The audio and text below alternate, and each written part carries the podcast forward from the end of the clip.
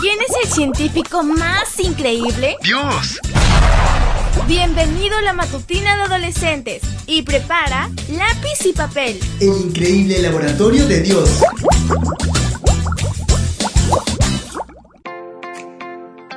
Muy buenos días, mis teenagers. La matutina para hoy 15 de enero lleva por título El camino correcto.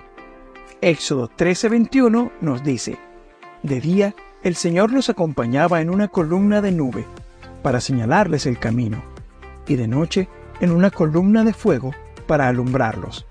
Así pudieron viajar de día y noche.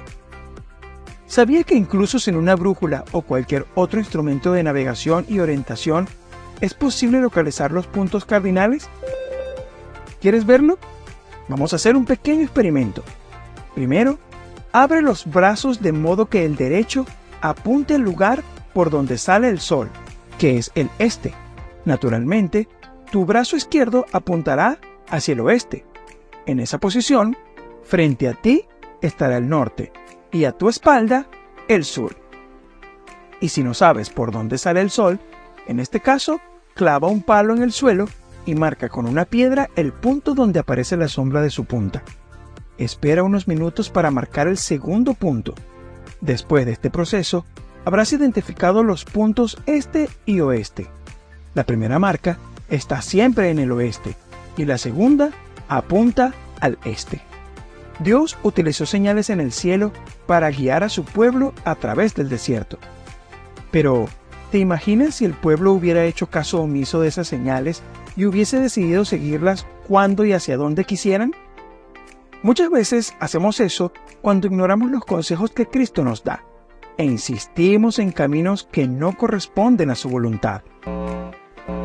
Sin la sombra apacible de su amor y sin su luz iluminando nuestro camino, no hay salvación en el desierto de este mundo.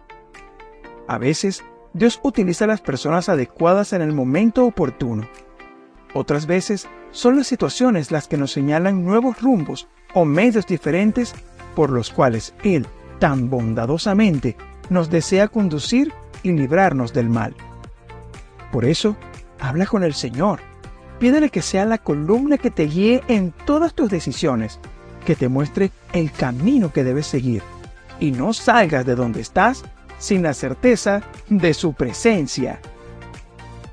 Mañana te espero para que sigamos conociendo el fascinante laboratorio de Dios.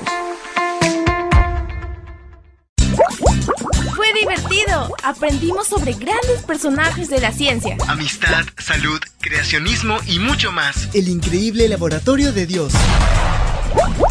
Esta fue una presentación de Canaan Seven Day Adventist Church y DR Ministries. Hasta la próxima.